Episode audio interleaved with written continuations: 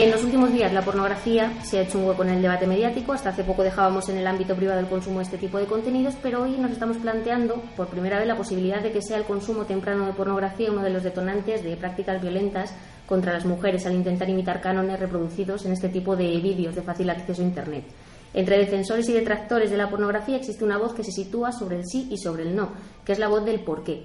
Esta voz la encontramos en psicólogos y en sexólogos. Y esta voz, pues ahora la voy a encontrar en vosotras, en Lola Hernández y en Leticia Martín, que sois sexólogas, que estáis trabajando ahora mismo en Madrid Salud. ¿Qué es lo que ahora mismo estáis viviendo de, la pornografía? ¿Estáis viviendo ese boom o vosotras ya que estáis trabajando que ya lo veníais viendo de antes? Eh, bajo mi experiencia, los booms mediáticos, como su palabra indica, son mediáticos. O sea, de pronto los medios de comunicación se hacen eco mm, por distintas razones, pues en este caso a lo mejor por una noticia que salta a la opinión pública, pero no son fenómenos de un día, son fenómenos que se van cristalizando a lo largo del tiempo. Y es algo que, desde luego, cuando estás trabajando en, en sexualidades y en salud sexual, es algo que ya vienes viendo desde hace tiempo. A los 11 años, por lo que he visto en los estudios que he estado ojeando, se comienza a consumir pornografía. ¿Cuáles son los problemas que se presentan con este consumo reciente de pornografía? ¿Cuáles pueden ser? Múltiples. Desde que prácticamente se hace educación sexual, muchos jóvenes y eh, chicos y chicas acceden a educación sexual a través de la pornografía. Entonces, aunque no lo quieran, empiezan a pensar que tienen que ser igual que los actores y no se dan cuenta de que la pornografía es una película, una película de ficción, no es un documental real. Entonces, eh, problemas de vaginismos en chicas que no están preparadas, los chicos impotencias, mm, falta de deseo, que al final no están disfrutando de lo que están haciendo. Con lo cual, eso deriva a nivel relacional y de educativo en un problema de relaciones de chicos y chicas. Para mí ese es el punto más importante. Es el modelo de relación que se está dando entre chicos y chicas, chicas y chicas o chicos y chicos. ¿Qué tipo de relaciones se están estableciendo? Y en el porno se da una relación desigual. Para mí ese es el punto clave donde se inician las dificultades. Y luego podemos añadir sintomatología, etcétera, etcétera. Y eso ya lo estamos viendo en consulta. En cuanto a los tipos de relaciones, se está escuchando mucho últimamente con el caso de la manada, porque precisamente cuando salió el caso, las páginas de contenido pornográfico, las búsquedas en tendencias, era la manada, violaciones San Fermín, y ahora de nuevo, con el fallo ya de la sentencia, de nuevo estas páginas tienen en tendencias todas estas búsquedas. ¿Estamos ante una cultura de la violación, que es lo que se está comentando? A mí me interesaría que esto tuviéramos un debate más profundo. Claro que, se, que, se, que aparecen otra vez en las, en las páginas. Es que no podríamos olvidar, o quien no olvide esa faceta, creo que se está haciendo trampas. Es que es un negocio. Por tanto, como negocio, ¿por qué van a tener moral? Es que los negocios tienen morales, pero no este. Muchos. ¿Cuál es, cuál, es la, eh, ¿Cuál es el principio de un negocio? Ganar dinero. Y entonces yo no estoy diciendo con esto que sea lógico que aprovechen ni sentencias, ni violaciones, ni nada. Lo que estoy diciendo es que no se nos puede olvidar que es un negocio y que no podemos pedir a esas páginas lo que la sociedad no ha resuelto a otros niveles. Cuando encima no hay legislación. Hablabas de un debate, de que mm. pronto tiene que ocurrir un debate. Digo yo. ¿Quién tiene que estar en ese debate? La sociedad la sociedad. Su conjunto. Su conjunto. Para mí es importante que estén todas las voces, las que están a favor, las que están en contra, sin hacernos trampas.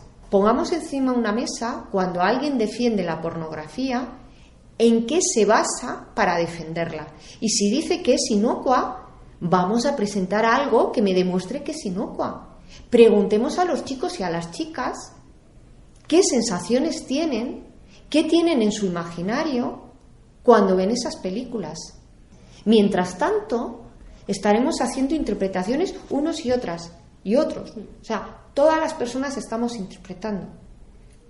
Hablas de la pornografía inocua, o sea, tenemos ahí quien habla de pornografía mala, de pornografía buena, de un porno distinto, como puede ser el porno feminista que está resurgiendo. ¿Creéis que el consumo en sí de pornografía es malo o son las condiciones las que lo hacen malo? Fíjate, yo como todo en la vida tengo esa tendencia de pensar que nadie es blanco ni negro. O sea, es que no me creo nada en la vida que sea blanco ni negro, sino que todo tiene matices. Hablemos de esos matices. ¿Y cómo se puede eliminar ese matiz negativo de la pornografía?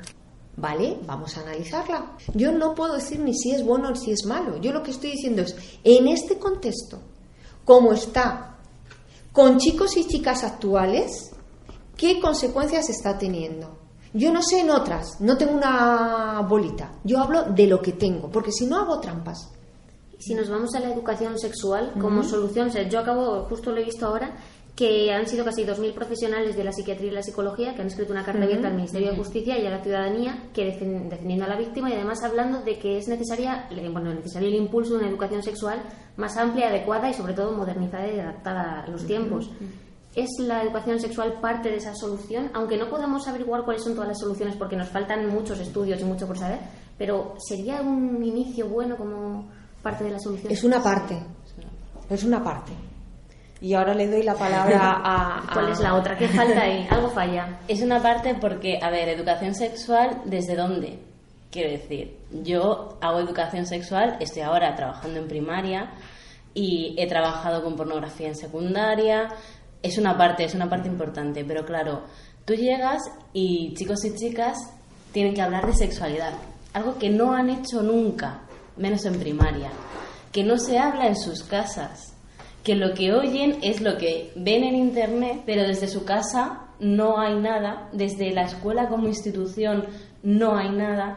Al final se queda en alguien puntualmente que les va a dar un par de charlas que sí que es importante, que puede abrirles un poquito la visión a hay más mundo aparte de, la pornografía, ¿no? Sexualidad es otra cosa. Pero claro, si desde casa no se habla, si yo pregunto a mi mamá y a mi papá cuando tengo tres años que por qué tengo pene y mi hermana vagina o mi mamá vagina y que de dónde he salido y que dónde he nacido y, y mis padres no solo no me contestan sino que me dicen que me calle y me echan la bronca, estoy aprendiendo que hay una parte de mi cuerpo de la que no se está hablando, que son los genitales y que por lo tanto está prohibida. Entonces, ¿educación sexual es importante? Sí, pero educación sexual desde la familia, integrada en la escuela, para dar una visión mucho más global.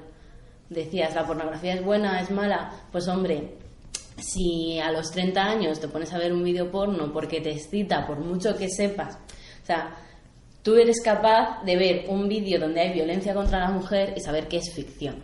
Y te estás excitando sabiendo que eso es ficción.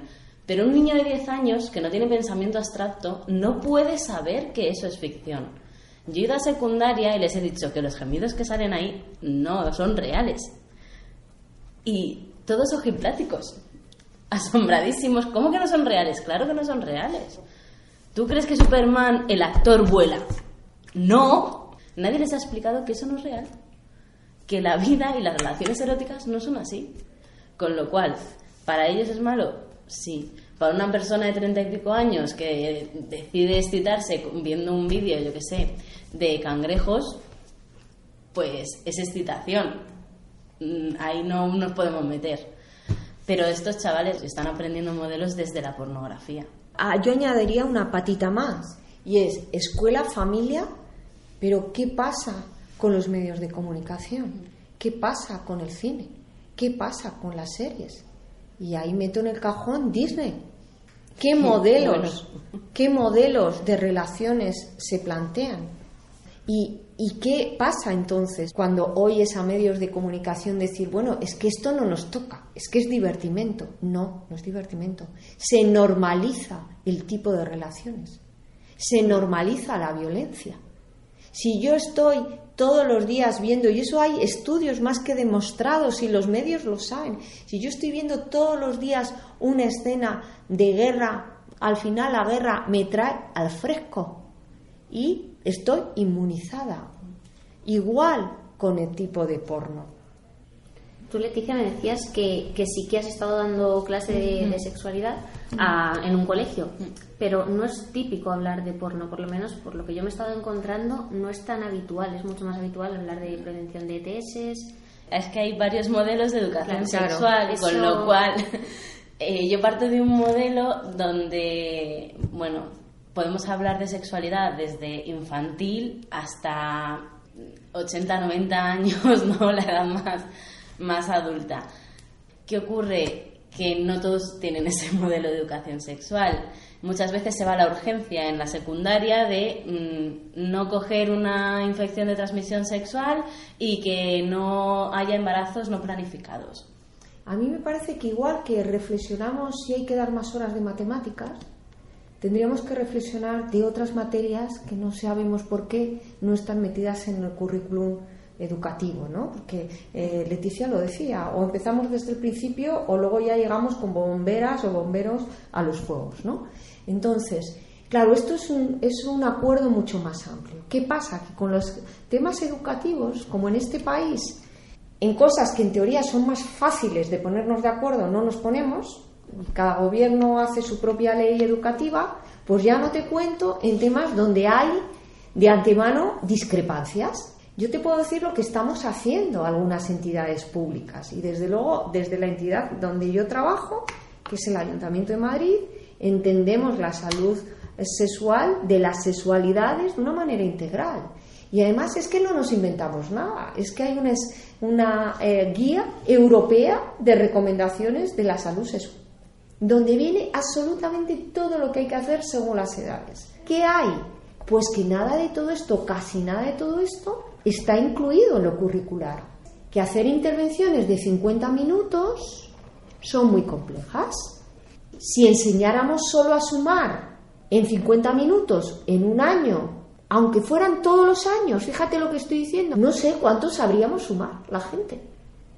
Y parte del aprendizaje es que tiene que ser continuado y adaptado a la edad. Entonces, eso es lo que tendría que ocurrir. Y eso es lo que no ocurre. Mientras que no se meta de esta otra manera, estamos haciendo parches.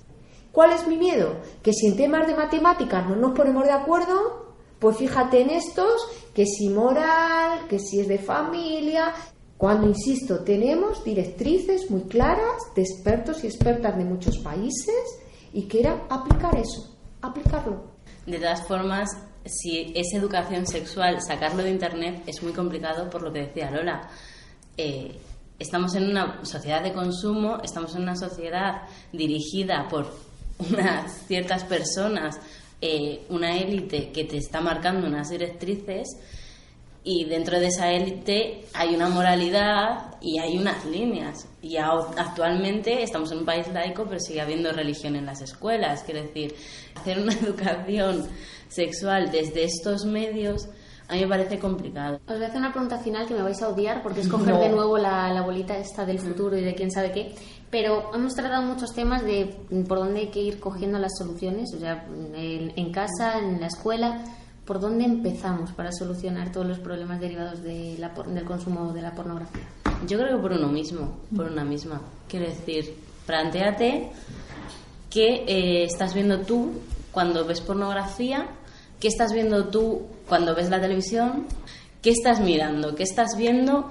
Empieza a replantearte qué te está contando la sociedad y los medios sobre cómo es el mundo. No vamos a cambiar el mundo de aquí a mañana, pero si a cada persona con la que yo contacto y conecto y tengo un vínculo les hago pensar un poquito sobre su vida y cómo quieren vivirla y cómo quieren tratar a los demás, pues a lo mejor se empiezan a plantear cosas y empiezan a educar de una forma distinta al, pues así es como ha sido toda la vida y es como me han enseñado y sigo este camino, ¿no? Entonces yo creo que el principio es ese. Si no vas uno por uno y el individuo, la individualidad no cambia, es súper complicado cambiar en lo colectivo. Pues yo doy el contrapunto.